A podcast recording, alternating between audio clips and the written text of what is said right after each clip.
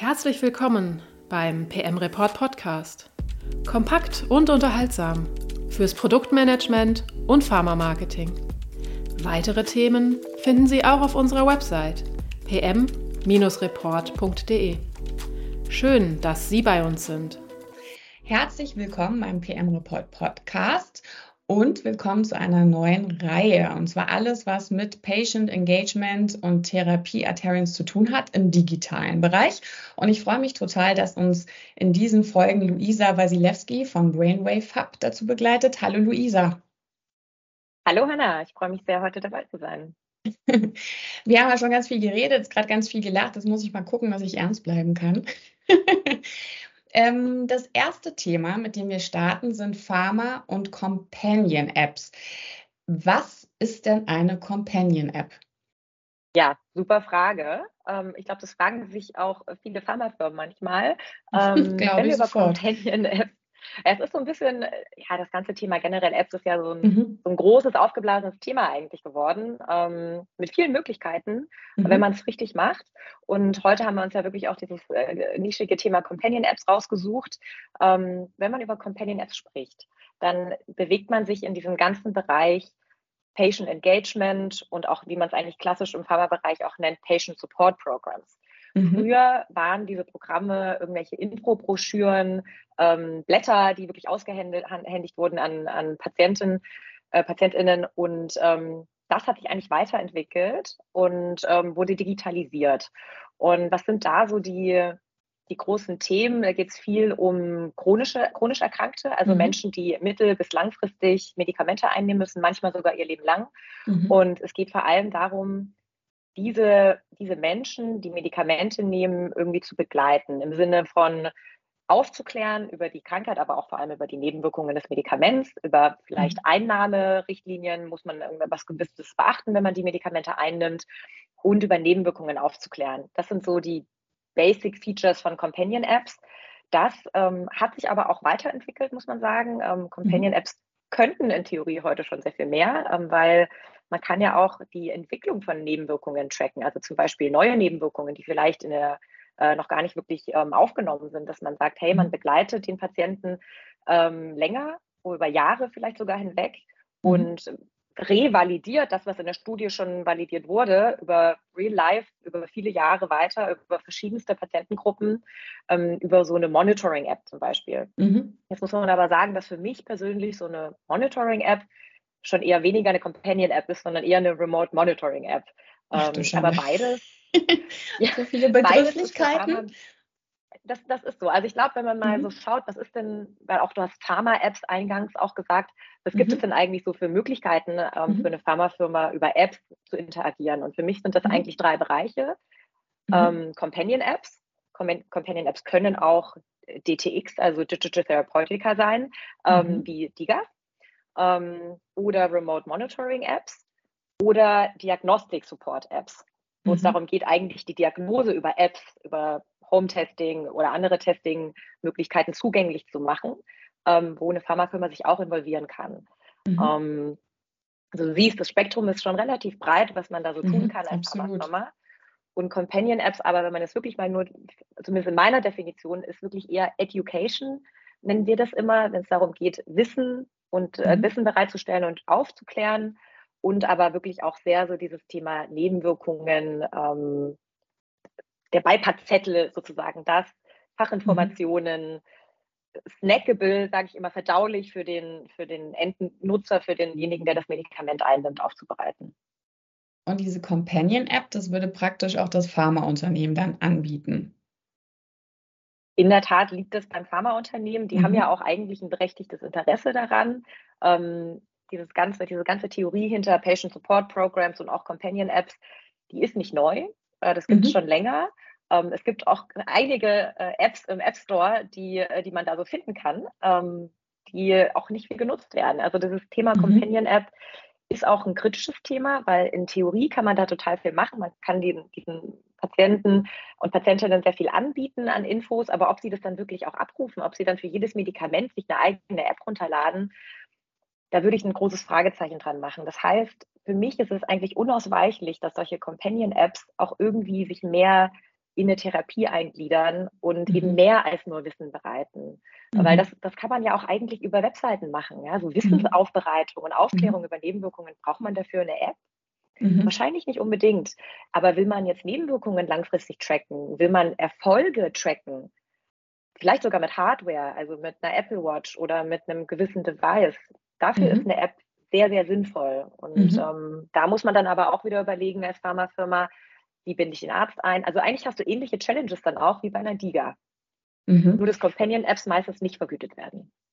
Okay, weil das Pharmaunternehmen dahinter steckt und sowieso es zu seinem Medikament praktisch zusätzlich anbietet. Richtig? Also könnte man sagen, das ist eine Companion-App, so ein Special Service des Pharmaunternehmens, um das Medikationsmanagement zu unterstützen. Im Prinzip ist es das. Und mit okay. einer DTX, also eine digitale Therapie, ist ja sehr viel mehr mhm. als nur sich um ein Medikament zu drehen und da eigentlich hauptsächlich darum, dass es richtig und regelmäßig eingenommen wird. Okay. Und wo gibt es dann die Grenze oder wo ist denn dann die Grenze zu einer, einer Pharma-App? Mhm. Ähm, also eine Pharma-App ist, ist ja eigentlich, also so wie ich es für mich definiert habe, ähm, eine, eine App, die irgendwie Pharma, eine Pharmafirma aufbereitet und das kann man finde ich, eben in diese drei Kategorien einteilen. Ähm, Diagnostic Support, Remote Patient Monitoring oder Companion App. Mhm. Ähm, meistens sind Pharma-Apps eher Aufklärungs-Apps, Education-Apps, also eigentlich eher wirklich dieses Companion, diesen mhm. Companion-Charakter. Okay, verstehe. Ähm, genau, aber es ist, äh, mhm. Pharma-App ist eigentlich ein sehr blurry Begriff. Ich würde das eher in diese drei Kategorien mhm. einteilen. Companion, DTX, Remote uh, Patient Monitoring und Diagnostic Support. Okay, du hattest ja auch schon vorhin DIGA schon kurz angerissen. Was haben denn die Apps dann mit DIGA zu tun? Weil DIGA, also digitale Gesundheitsanwendung, geht ja noch viel weiter. In der Tat. Also ich würde sagen, per se ähm, könnte eine Companion-App auch eine Liga sein. Das mhm. ist äh, nicht ausgeschlossen. Mhm. Ähm, gleichzeitig muss man aber sagen, also die DIGA ist ja eigentlich, eine Monetar ist ja eigentlich ein Monetarisierungsvehikel. Ähm, du versuchst über eine App ähm, in die Regelversorgung zu kommen. Und um das tun zu können, brauchst du einen positiven äh, medizinischen Behandlung, also Erfolg, du brauchst einen Erfolg in der Behandlung. Mhm. Und das heißt, die, eine DIGA bezieht sich eigentlich viel mehr auf die Behandlung und weniger um, auf Aufklärung rund um ein Medikament. Also mhm. finde ich schon mal so von der, von, dem, von der Grundzielsetzung sind das schon mal zwei komplett unterschiedliche Sachen. Und, ähm, und was ich auch wichtig finde, abzugrenzen zu einer Companion-App, ist, ähm, dass eine DIGA oft eher versucht, das Medikament zu umgehen. Das ist ja eher sehr oft ein Lifestyle-Change und ähm, mhm. konservative Therapie, bevor mhm. man medikamentös eingreift. Also es wird sogar, viele Digas platzieren sich sogar so, dass sie sagen, wir sind das, was ein Arzt erstmal verschreibt und wenn wir dann nicht funktionieren, dann kommt das Medikament und dann hat der Arzt aber auch eine gewisse Argumentation zu sagen, so hier, der schafft den Lifestyle-Change nicht, der schafft es nicht abzunehmen, jetzt muss die Abnehmspritze ran. Also ist, mhm. kann eine DIGA auch sozusagen, kann sinnvoll sein für ein Pharmaunternehmen, mhm. muss, kann auch in Kombination mit einem Medikament entwickelt werden, mhm. sehen wir aber aktuell am Markt noch nicht so viel. Aktuell sind DIGAs eher Lifestyle-Change ohne Medikation und es zu schaffen, sozusagen in einer konservativen Therapie sich zu verändern. Und deswegen finde ich das auch super wichtig, das einmal abzugrenzen, so, mhm. ähm, weil die DIGA halt schon eher darauf ausgelegt ist, aktuell. Okay, wobei das ja dann ganz interessant, weil viele Pharmaunternehmen, nicht viele, aber einige Pharmaunternehmen ja doch dann DIGA-Hersteller entweder einsteigen, strategisch, mhm. oder tatsächlich auch einen DIGA-Hersteller, Entwickler übernehmen. Ähm, das heißt, die versuchen jetzt natürlich auf mitzudenken, ne, wie du schon gesagt hast, so eine DIGA für sich zu verwenden. Ähm, aber warum braucht man denn dann diese ganzen unterschiedlichen Apps? Man kann einfach nicht sagen, da macht man halt nur noch DIGA. Ja, ich glaube, es ist Ziel von diesen Apps ist ja im Prinzip, ähm, PatientInnen zu erreichen. Mhm. Und, ähm, und ich glaube, dass man entlang des Patientenpfades halt schauen muss, was macht irgendwie Sinn für diese Gruppe, also chronisch mhm. Kranke oder vielleicht auch eben nicht chronisch Kranke. Mhm. Und, ähm, und da gibt es halt nicht diesen einen geradlinigen Weg. Die DIGA ist halt für bereits Erkrankte. Chronisch ähm, macht das Sinn, für Pharmafirmen da auch reinzugehen ähm, und sozusagen ihr Kerngeschäft eigentlich äh, Therapie, sozusagen medikamentöse Therapie damit zu ergänzen. Mhm. Und gleichzeitig bieten aber auch solche Apps Wege, ähm, ihr Kerngeschäft zu erweitern, also vielleicht auch in den Bereich konservative Therapie auf einmal einzusteigen. das ganze Thema Beyond the Pill, eine DIGA soll ja eigentlich ein Medikament sein. So in der Konzept mhm. ist es nicht, aber es war ja mal angedacht, dass eine DIGA eine digitale, digitales Medikament sein kann.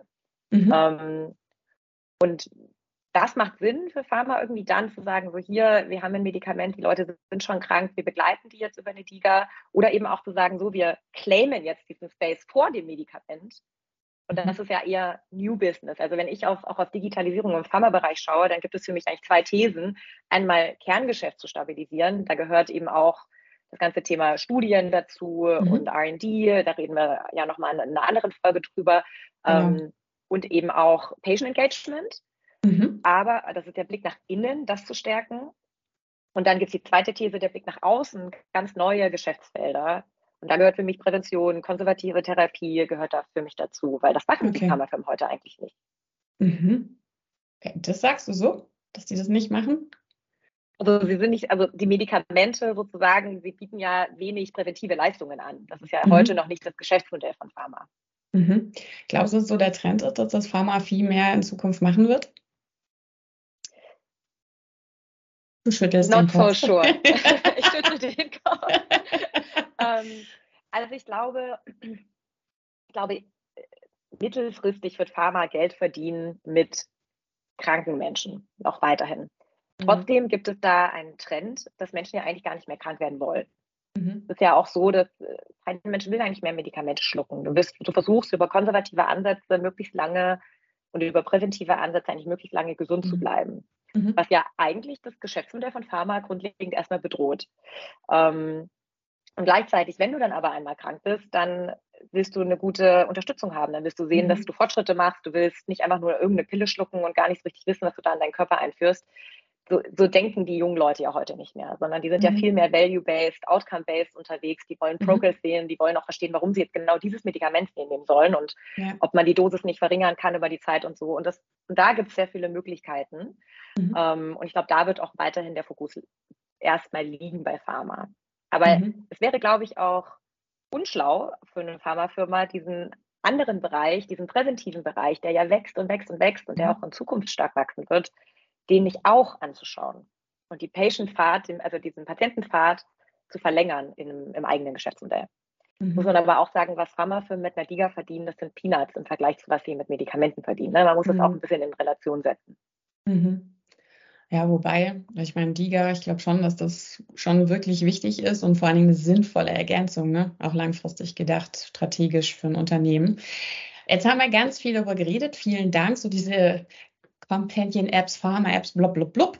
Ähm, kannst du uns denn ein Beispiel nennen, also ein konkretes, wo man das mhm. sieht, dass es wirklich sinnvoll ist, dass so, so eine App oder eine DIGA den Patientenalltag sinnvoll ergänzt und unterstützt?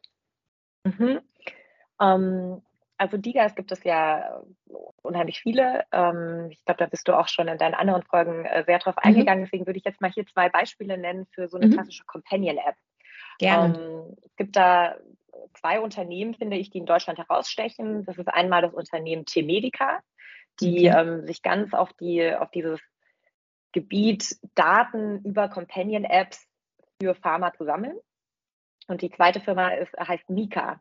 Mhm. Und ähm, bleiben wir vielleicht kurz bei Mika. Mika ist ähm, die Companion-App im Bereich Krebs.